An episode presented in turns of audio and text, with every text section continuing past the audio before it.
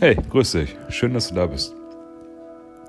Ich wurde neulich gefragt, wie das eigentlich mit meinem Podcast ist, ob ich äh, den auswendig spreche oder ob ich irgendwo was ablese, dass ich wohl eine angenehme Stimme hätte für so einen Podcast. Und die Frage möchte ich gleich mal eben beantworten. Nein, ich lese eigentlich nicht ab. Ich mache das eigentlich so, ähm, ich setze mich jetzt geschillt hin hab mir gerade den Kamin angemacht. Draußen ist das kalt. Ich war vorher mit den Hunden draußen. Und lasst mich dann selbst überraschen, wie es dann so wird. Und ich schneide hier auch nichts rum und ich äh, lösche da auch nichts. Ähm, es ist einfach so, wie es gerade kommt. Und ob das nun perfekt ist oder nicht, das da einfach mal dahingestellt. Das überlasse ich dir, das äh, zu entscheiden für dich selber. Aber ich für mich habe gesagt, nein, ich möchte hier nichts löschen. Das soll so authentisch sein wie möglich. Und ich habe mir gedacht, es gab so viele Themen, die ich heute Morgen im Kopf hatte. Und eine Sache würde ich schon ganz gerne mal drüber reden. Vielleicht gibt es den anderen da draußen, der gleich Erfahrung gemacht hat, den das auch immer wieder triggert oder gerade da drin steckt in so einer Situation. Ich weiß noch damals, ich hatte eine ziemlich heftige Party gehabt. Ich glaube, das ging über zwei Tage. Und in den dritten Reihen hatte ich mir selber schon Gedanken gemacht. Ich hatte da beruflich einen sehr großen Erfolg und hatte viel Alkohol getrunken. Und ich kam einfach nicht mehr zur Ruhe. Ich denke, ich war da so um die 20. Ich kann es gar nicht genau sagen. Ich weiß es einfach nicht. Ich habe da kein Zeitgefühl mehr zu. Auf jeden Fall habe ich dann meinen Hausarzt angerufen. Das war der Dr. Busch, das war unser Doc Holiday. Wenn du keine Lust hattest zum Arbeiten oder sonst irgendwas, hast du den angerufen. Ja.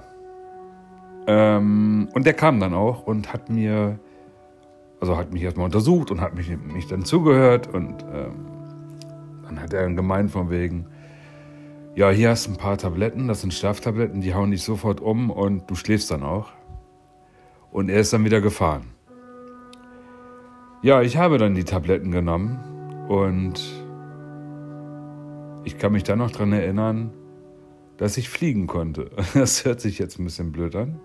Also ich hatte das Gefühl, ich könnte fliegen und war dann auf so einem Balkon und äh, habe dann da rumgeschrien. Äh, und ich kann mich noch sehr genau erinnern, das ist ein peinlicher Moment. Auf jeden Fall bin ich dann eingewiesen worden ins LKH. Ich sage jetzt mal nicht wo und ähm, weiß es noch, als sei es gestern gewesen. Ich bin also erste Polizei, dann kam ich erstmal in eine Zelle und dann kam ein Psychologe, wohl Polizeipsychologe, kann ich nicht sagen, wie die Reihenfolge war. Auf jeden Fall war ich erst im Krankenwagen und dann war ich dabei Polizei. So sind meine Erinnerungen. Wahrscheinlich habe ich da irgendwie noch was gemacht, was ich so nicht mehr weiß. Ähm, auf jeden Fall sagte dann dieser von wegen, er würde mich ähm, dahin bringen wollen, ob ich damit einverstanden wäre. Und ich sagte, klar, alles kein Thema. Für mich äh, war da sowieso kein Thema. Ähm, irgendwas, da war alles okay. Und bin dann nach Osnabrück gekommen. Und als ich dann aus Osnabrück durch diese Tür gegangen bin, ich weiß nicht was, auf jeden Fall überkam mich da erstmal so ein kleiner Schauer von Angst oder ich kann es nicht beschreiben. Bin dann erstmal mitgegangen und dann hieß es von wegen, äh, ich wurde da zwei Pflegern übergeben. Die haben sich dann auch vorgestellt und ja, dann sollte ich mit den einen mitgehen. Bin ich dann auch und der sagte dann, so, hier ist die Dusche. Hier soll ich mich jetzt ausziehen und solle dann duschen gehen. Man muss dazu sagen, für mich war das das erste Mal, dass ich sowas gesehen habe, dass da viele Männer am Duschen gewesen sind. Und ich weiß noch heute, dass ich da richtig Panik vor hatte. Ähm, weil man muss dazu sagen, dass mein Vater homosexuell ist oder war oder wie auch immer man das jetzt sagen soll, wie es früher war. Also zu dem Zeitpunkt auf jeden Fall. Ähm, und ich dadurch schon eine Hemmschwelle hatte, mit denen zu duschen. Und hatte mich dessen geweigert. Daraufhin hatte man das wohl falsch verstanden. Auf jeden Fall hat man hat er dann seinen Kollegen geholt. Ich wurde festgehalten. Und dann weiß ich nur noch, dass ich nächsten Morgen aufgewacht bin, fixiert am Bett. Und das war das erste Mal in meinem Leben, dass man mich gebrochen hat. Ich wurde wach. Ich hatte wie Panik links und rechts versucht, irgendwie meine Hände zu befreien. Ich hatte eine innerliche Starre dann auf einmal, weil ich gesehen habe, wo ich gelegen habe. Um mich herum lagen noch andere. Unter anderem jemand, der mich anguckte und sagte, Junge, bleib ganz ruhig. Hast du Durst? Ich sagte ja. Und er sagte dann irgendwas zum Pfleger, der dann zu mir kam. Ich wurde dann gefragt, ob ich friedlich bin. Dann würde man mich losmachen. Man hätte da alles zu mir sagen können, ich hätte alles bejaht. Ich hatte eine Schweineangst. Und ab da wurde ich gebrochen. Man hat mir Tabletten gegeben. Ich hatte dann eine Diagnose bekommen, die mich bis heute verfolgt. Ich ähm, hatte dann, egal was ich gemacht habe, Ängste, das Falsche zu tun. Ich hatte nie getraut zu sagen, wie es wirklich ist, aus Angst bestraft zu werden. Und auch wenn man denkt von wegen, boah, da steht ein Bär und der äh, traut sich nicht was zu sagen, ja, man hat mich gebrochen. Als ich dann aus dem Krankenhaus nach Monaten draußen war,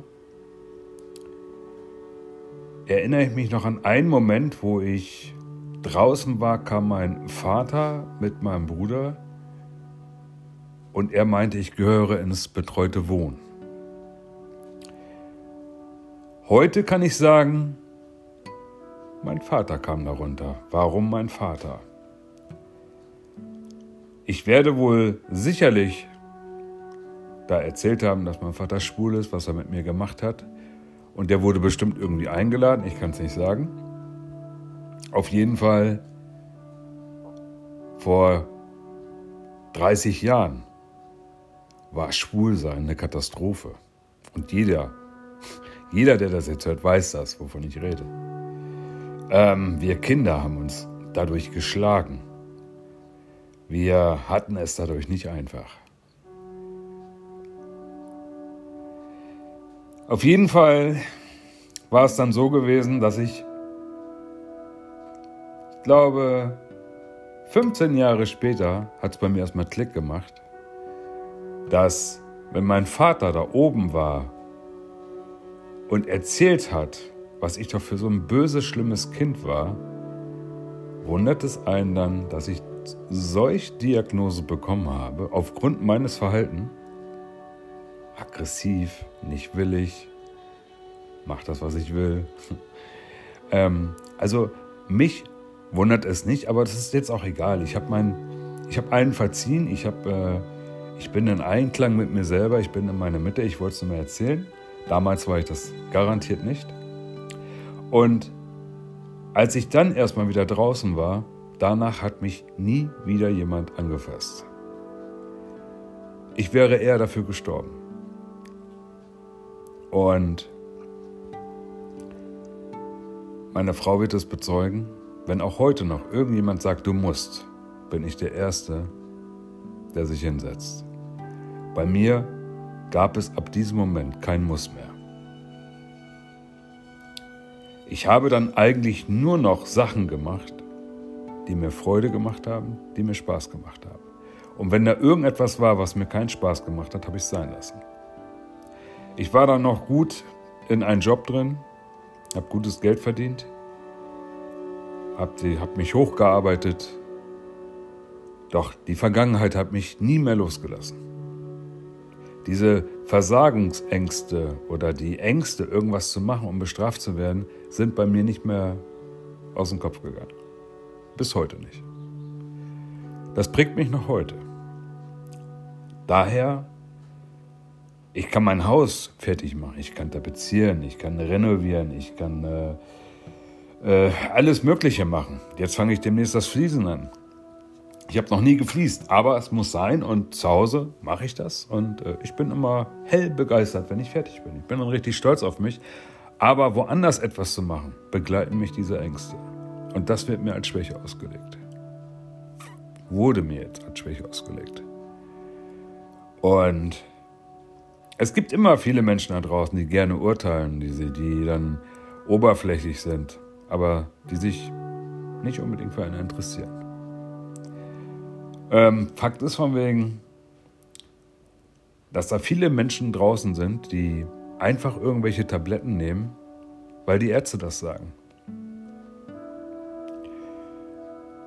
Ohne zu hinterfragen, machen die das, was denen gesagt wird. Und das halte ich für einen ganz großen Fehler. Und wer immer mich da draußen hört, mach niemals das, was andere von dir wollen, wenn du davon nicht selber davon überzeugt bist. Und frage nach. Ich gebe euch ein Beispiel. Ich war dann irgendwann nochmal in LKH, weil das LKH mich dann begleitet. Ich konnte nicht ohne, ich konnte auch nicht mit. Ähm, und habe mich dann einmal einweisen lassen, weil ich einmal sehr böse auf mich und diese Welt war und wollte, weil man mir ja sagte, wie böse ich bin, andere vor mich schützen und habe mich einweisen lassen. Und dann bin ich da drin. Meine Frau bringt mich hin und habe dann Tabletten bekommen von einem Lehrling. So wurde mir das später gesagt. Dann habe ich der gesagt, von wegen, pass auf, äh, passen Sie auf, ich habe sie gesehen, passen Sie auf, das ist nicht meins. Hat sie gesagt, Sie nehmen das jetzt, die sind für Sie und äh, hier ist das Wasser. Ich soll die runterschlucken. Dann habe ich mich geweigert, ähm, dass ich die nicht zu nehmen habe, weil das nicht meine sind. Wusste ich. Meine Frau hat mich immer wieder geimpft. Nehm nicht immer das, was sie dir einfach geben und schau mal einmal hin. Und siehe da, wir sind da nach vorne gegangen, wir sind da reingegangen in dieser, da wo sie die Medikamenten ausgeben. Und dann hat äh, die sich mit einem unterhalten und die dreht sich um. Ja, sie haben recht gehabt, sie brauchen nur diese hier nehmen und äh, hat sich erledigt. Ich weiß nicht, wie böse ich dann war in dem Moment. Ähm, ich habe dann aber mich nicht getraut, in dem Moment was zu sagen, weil ich hatte vor, ich habe vor Ärzten und sowieso LKH, wo alles abgeschlossen ist, Respekt. Den werde ich auch nie wieder verlieren, weil ich bin nicht blöd. Hätte ich in dem Moment das getan, was ich wollte, was ich hätte wirklich machen wollte, wäre ich da nie wieder rausgekommen. Weil ich das eine bodenlose Frechheit finde, was man da mit mir macht ohne sich zu entschuldigen, einfach umzudrehen, ja, hier ist die nächste. Gut, dann abends nochmal das gleiche Spiel. Ich sollte Tabletten nehmen. Und ich habe gesagt, äh, nee, nee, nee, sind nicht meine. Wieder das gleiche Spiel, ohne sich zu entschuldigen. Ja, war ein Versehen. Habe ich meine Frau angerufen. Ich sagte, du kommst jetzt irgendwie sofort her, wie es mir shitty goal und holst mich hier raus. Lange Rede, kurzer Sinn. Ich hatte dann ähm, bei dem Entlassungsgespräch ähm, hat man sich weder bei mir entschuldigt noch sonst irgendwas. Erst als meine Frau gekommen ist, oh, es tut uns ja so leid. Und ich glaube, viele da draußen machen im LKH Erfahrungen, werden völlig blöd behandelt und ich finde, dafür sollte man mal irgendwo einstehen und solchen Menschen helfen. Ich brauche keine Hilfe mehr, ich bin jetzt ein alter Sack. Ähm, wer weiß, wie viel Zeit ich noch bekommen habe, deswegen kann ich ganz offen und frei reden.